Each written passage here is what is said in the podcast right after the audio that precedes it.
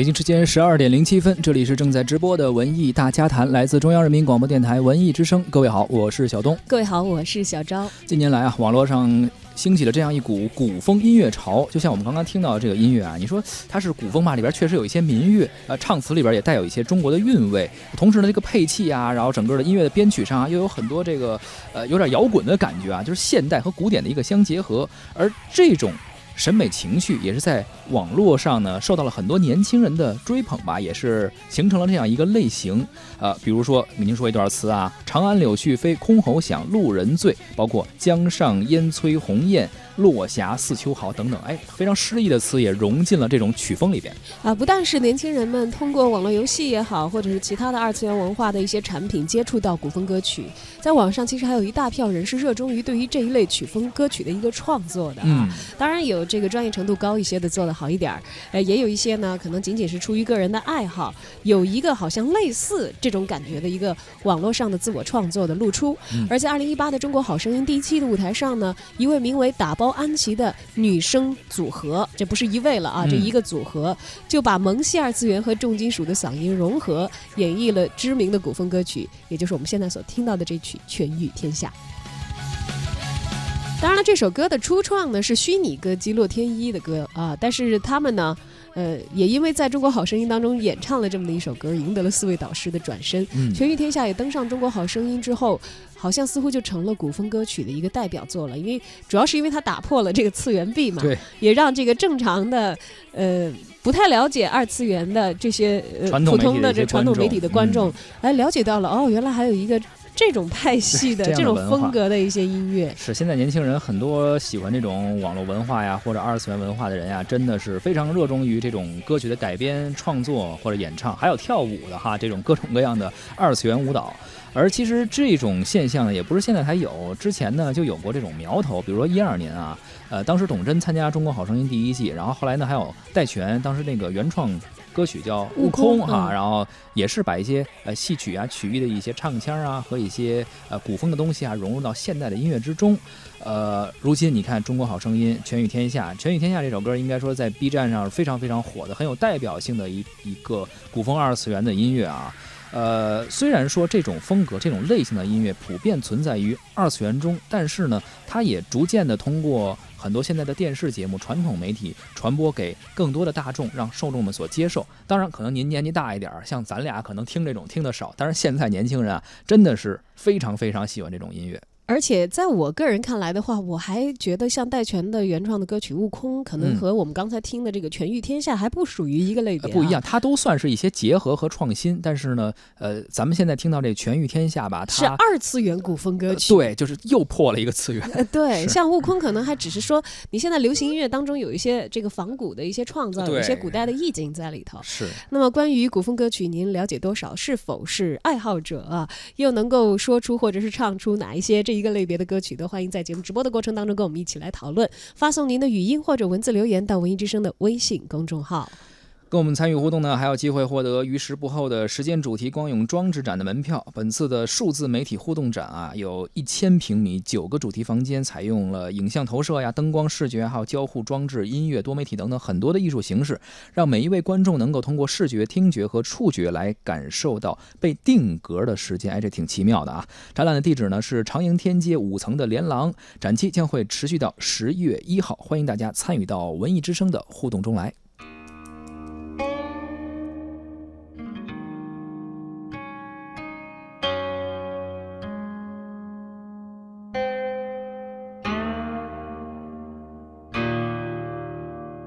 我曾歌唱着白眉，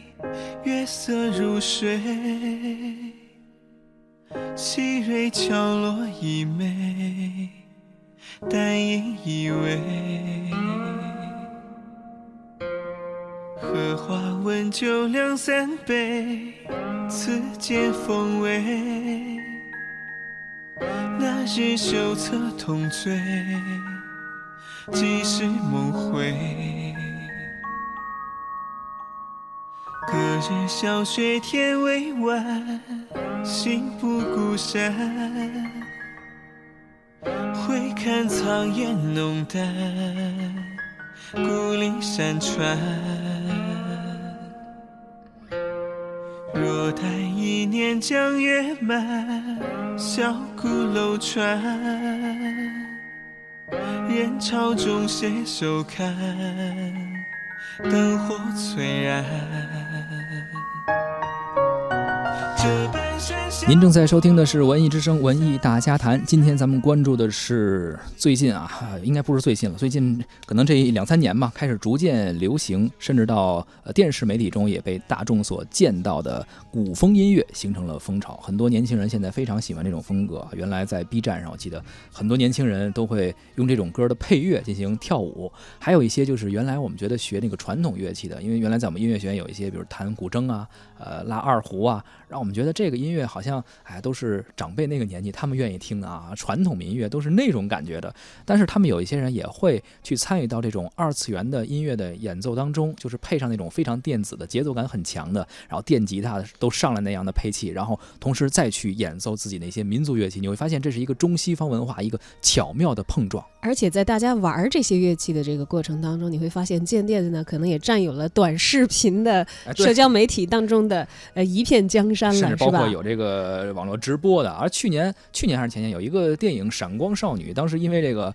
宣发啊，呃，又进行了一些营销和炒作，咱们还聊了这个话题。那个电影中就是探讨了一个呃东方传统音乐、传统的器乐和西方文化之间的差异，以及最后之间他们怎么一个对撞，最后怎么进行合作的这么一个过程。那里面就有很多呃这种二次元的古风音乐的配乐在里面，也讲了他们那个乐团里面就有一个弹古筝的叫千指大王嘛，他就是在二次元世界中非常火的一个演奏者。当然了，你想一想这个嗯青年人的文化，到现在这个古古风音乐已经形成一个风潮，它其实也是有来源的啊。嗯你往回追溯的话，呃，从《仙剑奇侠传》等等这种古风的网络游戏开始啊，就有人以中国古时候或者是某一个这个虚拟的古代嗯，作为它的背景框架。是呃，有玩家呢，就为了纪念游戏里的故事啊，或者是自己对于同样的人物有一些情节的安排或者情节的抒发呢，哎呃，在这个基础上去创作词曲。是。在二零零零年左右呢，电子游戏风行，喜好古风填词的圈子也逐渐的就形成了，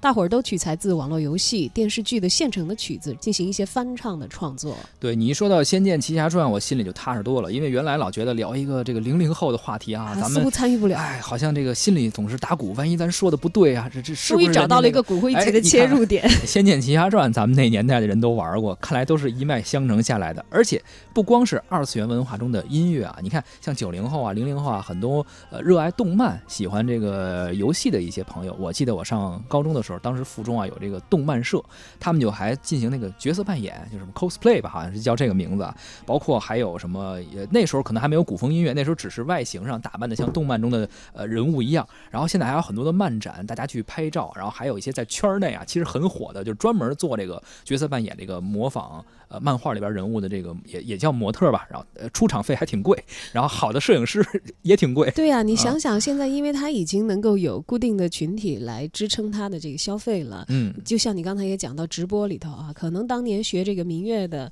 同嗯学，这会儿如果开一个类似的直播，搞不好哎收入已经是普通别的同学的好多倍。对，如果他能够把这两种艺术形式啊，或者这个破次元呀、结合的打破的非常好的话，肯定啊，无论是从影响力上来说啊，还是从经济收益个个人上来的收益上来说嗯，哎，都都会不少的。同时，这也是呃对于传统音乐的一种创新和探索吧。而对于年轻的人们在网络世界当中所热衷的古风音乐，那么下面呢，我们也请出中国传媒大学教授柴卢静老师来听听他对此有何看法。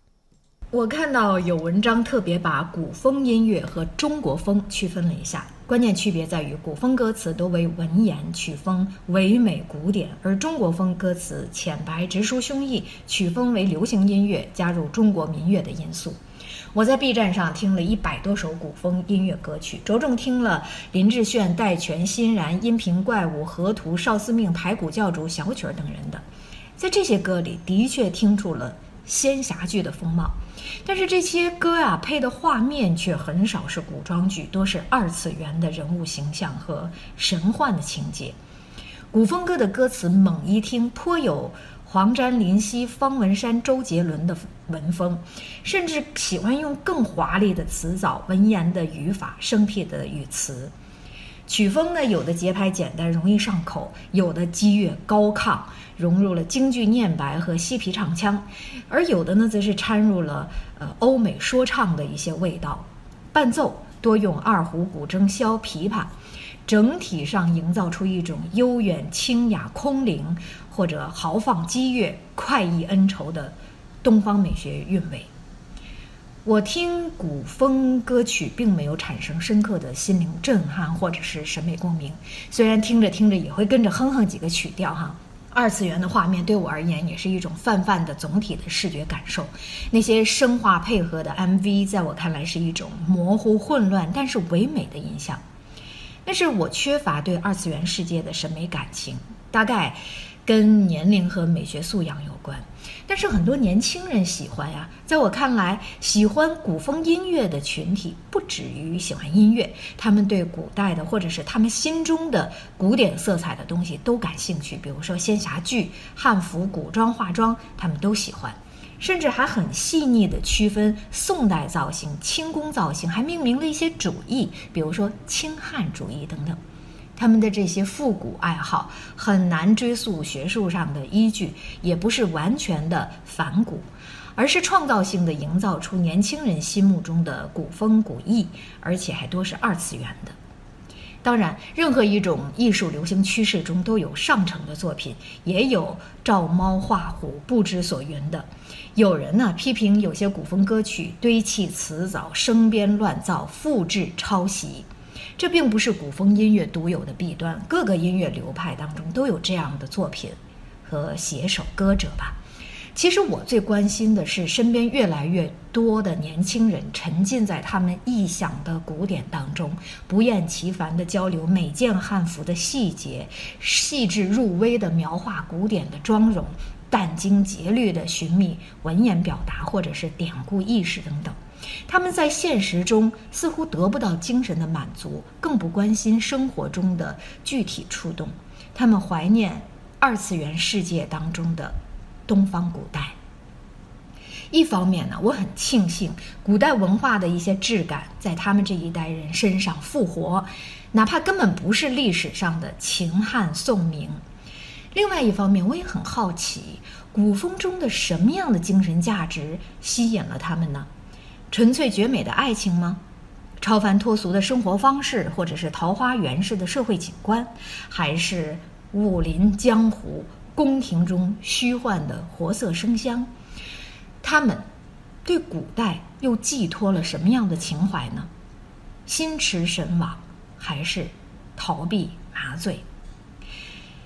不管怎样，追求美的人是有尊严的人。若待一年江月满，小鼓楼船，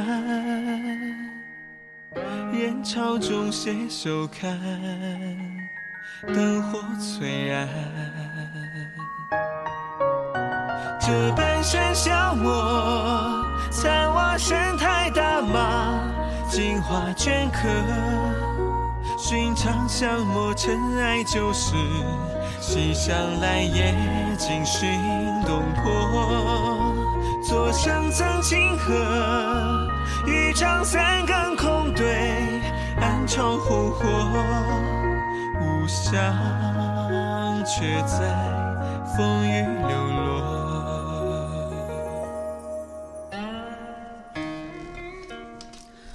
您正在收听的是《文艺之声·文艺大家谈》。今天咱们关注的是现在非常流行的古风歌曲，以及现在互联网时代的青年文化，呃，特别是一些二次元文化。刚刚柴罗静老师也谈到了现在非常流行的一些呃复古的一些呃怎么说呢，在青少年之间的一些这种网络思潮的思潮的形成啊。当然，他也提到了说，呃，有一些存在着，比如说呃词藻的堆砌啊，或者一些晦涩不通等问题，这个是需要反思的，呃。同时呢，近年来的古风商业化，大量词曲的粗糙和游戏宣传曲的涌出，也产生了很多平庸之作。其实这个也是正常的嘛，就是你基数一上去了，有好的就有差的，反正这个呃呃气氛形成了，也是有高地就有低谷。对，就像我们现在听到的这首《燕都旧事》啊，相对是好评较多的一首。呃，全词呢是取周邦彦的这个羁旅词的意境，精华镌刻也是直接从清真词当中化用而来的啊，文字相对工整，全篇也使用了简化的文言的句法，整体性是很强的，没有出现语法的错误。嗯，这看起来似乎很简单啊，但你多听一点这个类别的歌曲，你会发现在这个类别里，其实这一点是很难做到的。是现在呢，古风音乐的爱好者的规模呀，也是不断的在扩大。啊，刚刚说到了 B 站上面啊，呃，其实 B 站上面古风的标签下面原创的音乐多达数千首，而热门的曲目点击量甚至高达数百万。这个现在可能很多呃正经唱什么民谣的呀，或者唱一些流行歌的新人推出一些单曲都很难达到的一个数量啊。呃，之前呢还在鸟巢举办过一个国风音乐盛典，也是吸引来了近五万名的古风音乐爱好者。这现在哪个歌手说在鸟巢开演唱会能凑五万人，挺不容易的。原来我们知道的有一些比较热门的歌手，我忘了叫什么名了，当时票。定价可能比如一百八、两百八、五百八，最后卖的时候其实可能八十、一百也卖，然后还参加很多活动，还赠了很多票。现在凑五万人看演唱会不容易。你说的那个胆儿特别大的，好像是叫黄国伦是吗？我这一直搂着呢，没没好意思说。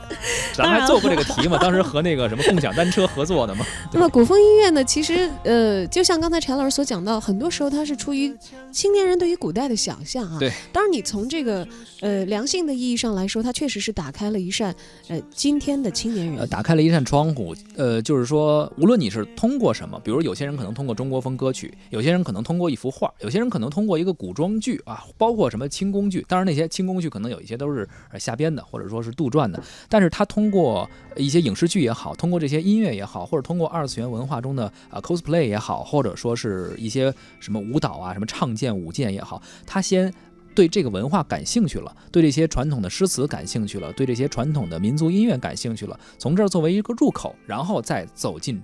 中华文明博大精深的、非常富饶的一个文化的富矿中去，而刚刚也说到了，说现在有一些词曲啊，就是创作的水平可能一般，这是因为什么？这是因为他对于比如说音乐的理论的基础知识，包括对于诗词歌赋这些基本的文学的素养还不够，不到位。所以当他发现到啊，为什么我创作的这个好像没人家那个好？其实根本原因是你可能对于中国的历史文化了解的不够多，可能会激发他去，哎呀，那我应该是不是再好好学一学？对，这当然是我们所期待的一种良性的情况。是的，更多的时候其实也就像柴老师所说的那种担忧，嗯，更害怕的呢是我们这些这个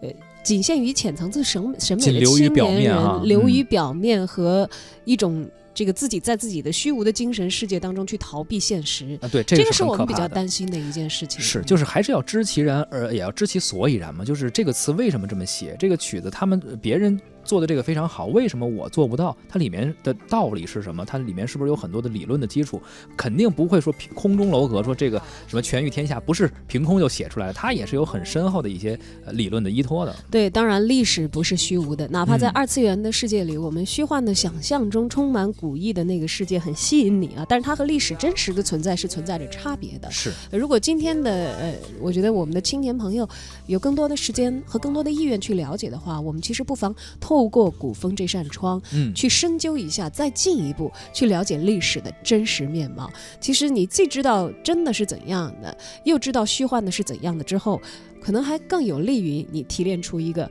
下一步，呃，对于你的审美满足来说更有营养的虚幻的世界。没错，打开一扇门，打开一扇窗，然后再去开启一段文化的富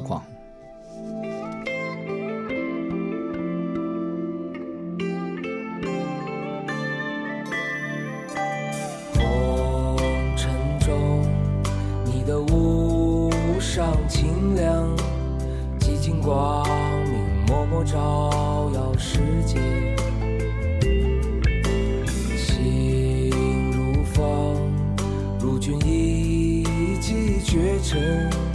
空谷绝响，至今谁在倾听？一念惊心，花开遍世界。